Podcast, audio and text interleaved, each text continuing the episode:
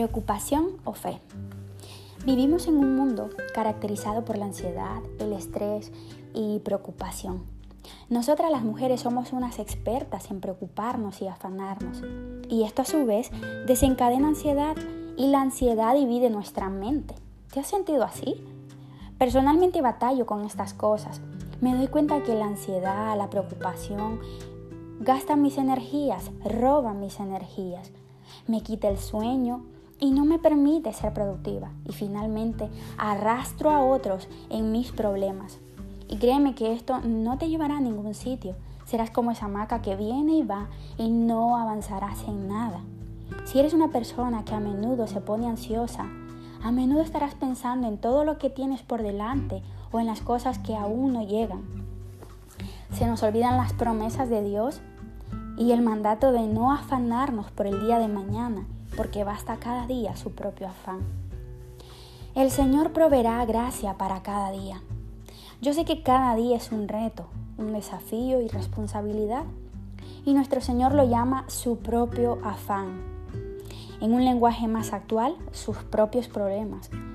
Y la gran verdad es que somos especialistas en crear todo un mundo en nuestra mente lleno de catástrofes y preocupaciones ¿Quién de nosotros no ha malgastado su energía pensando en el problema del día de mañana, ya sea el pago de una mensualidad, exámenes médicos, eh, procesos migratorios, imaginándose lo peor y al día siguiente se entera de que no era tan complicado como lo había pensado?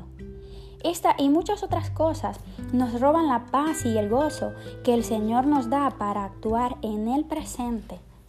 Nuestra tendencia es a preocuparnos por algo que no es real y que si es real queremos controlarlo o cambiarlo. Haciendo un retroceso a la historia donde empezó todo, al Edén, nos encontramos con una gran verdad. Desde la caída, nosotras las mujeres nacemos controladoras. Querida hermana, en tu corazón y en tu mente sabes que esto es muy real. Y si dices que no, tú misma te estás demostrando que sí es verdad. Pero en verdad que sí lo somos, unas más, otras menos.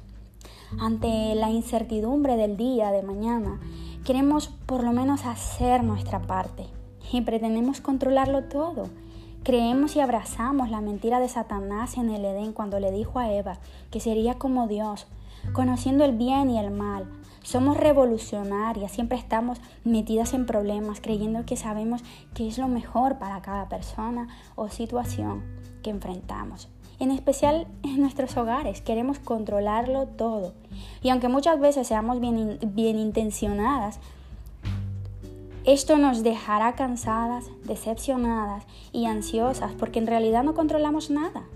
Y déjame decirte que la ansiedad es un pecado, básicamente es dudar de Dios, es quitar a Dios y ponerte tú. Es decirle a Dios, no te necesito, yo puedo hacerlo.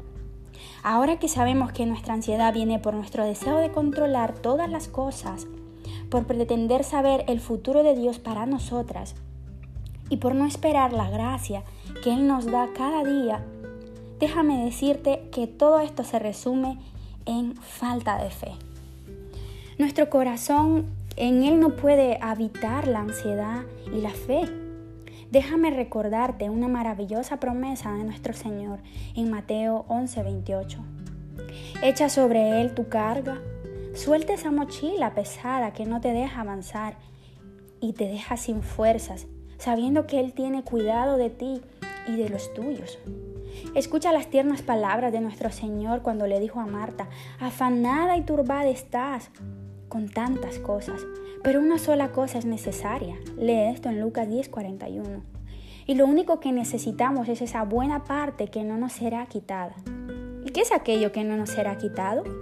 Mirar a Cristo, postrarnos y rendirnos a Él, reconociendo que Él es Dios soberano, que controla todas las cosas y que todo obra para bien, que su propósito eterno se está llevando a cabo, que su dominio es eterno y Él actúa conforme a su voluntad, que sus pensamientos no son los nuestros.